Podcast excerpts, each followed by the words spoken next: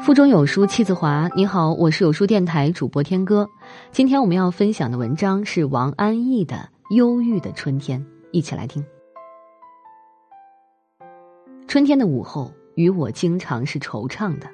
春光越是明媚，惆怅的情绪越是强烈，以致转变成忧伤。并不是那种思春的意思，其实要简单明了。似乎仅一个想法。这样好的天如何度过呢？而我大多数的日子是坐在户内，看着如此活泼美丽的天，无可挽留的一寸一寸过去，渐渐褪了颜色，沉入暮色，真是焦虑啊！那样稠厚姜黄，看起来无比丰饶的光线，从前面的墙上过去，过去，你来不及想要做什么，才可不辜负它，它就已经过去了。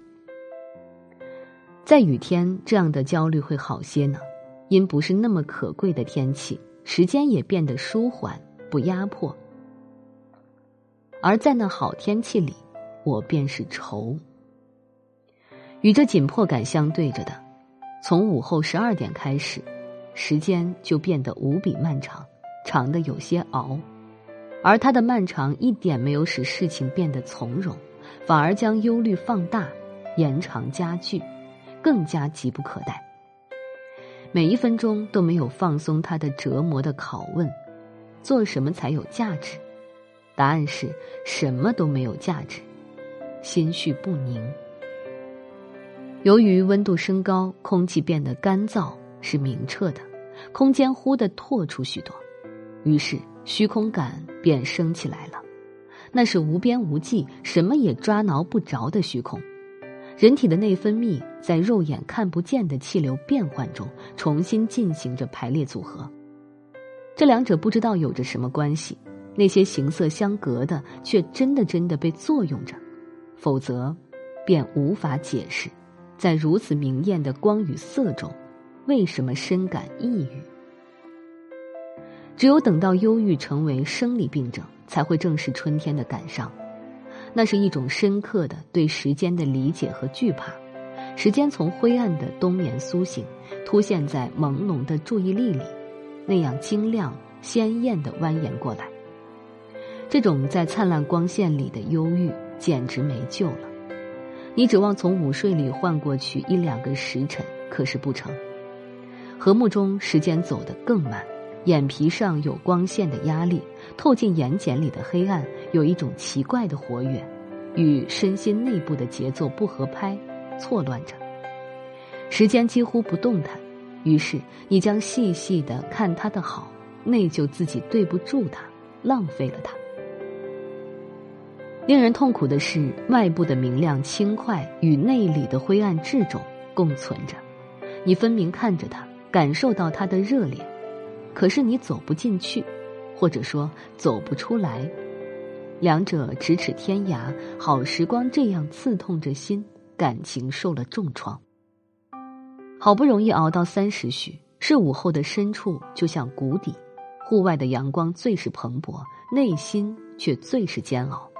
即便在干涸的水泥林子里，时时也会有鸟叫。可是就算它在你脚下叫，听起来亦是旷大。就像另一个空间，一个莫名的空间，四时节底下的黄开始漫上来，漫上来，有那么几分钟，真的是金子一样的黄与亮，所有的物体都在发光，同时在反光，于是五光十色。可是外面有多辉煌，内部就有多沉暗，内外较着劲儿，努力达到协调平衡，这却是一个最为冲突的阶段。看不出一点和解的希望，在这金色光芒的淋浴底下，你只有用哀哭来回应他。你说不出什么原因，就是哀哀的难过。你承受不住他的好，只能辜负他。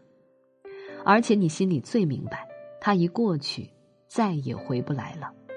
你却无所作为，再也挽不回来了。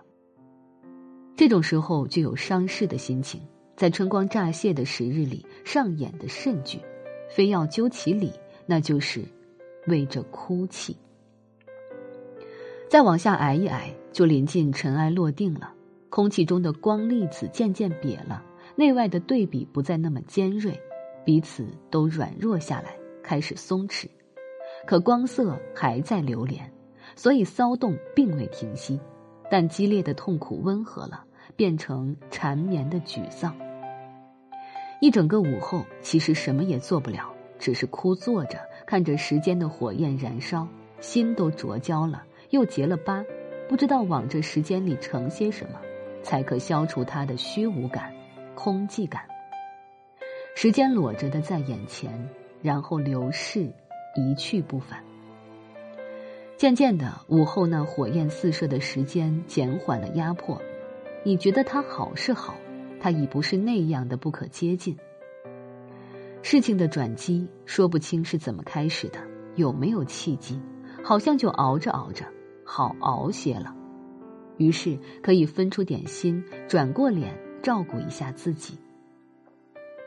从强光里回到家中，户内的暗略使人心安，户外的明丽呢？因是方才从那里来，亦觉着并不那么隔膜。还是闲适着看书，排列成行的字从眼睑里流过，几乎没有留下印象，都是认得的，也成句，可就是不明白它的意义。不明白的就不明白，反正是耗时间。心思在字行的轨道间前行，出轨是出轨，可也是有范围，不会漫无边际，无处抓挠，一下子便散了。现在是在河床里流，漫出来些，不久又回了进去。许多书都是在这样神思漫游中度过。读的其实只是两个字：时间。时间瓦解在一片字里边，也变得容易吞噬了。尤其是在这种特别明艳妩媚的好天，你觉得自己的生活无论如何配不上它。你必须经过忧郁的历练，才有抵抗力，抵抗春天的诱惑。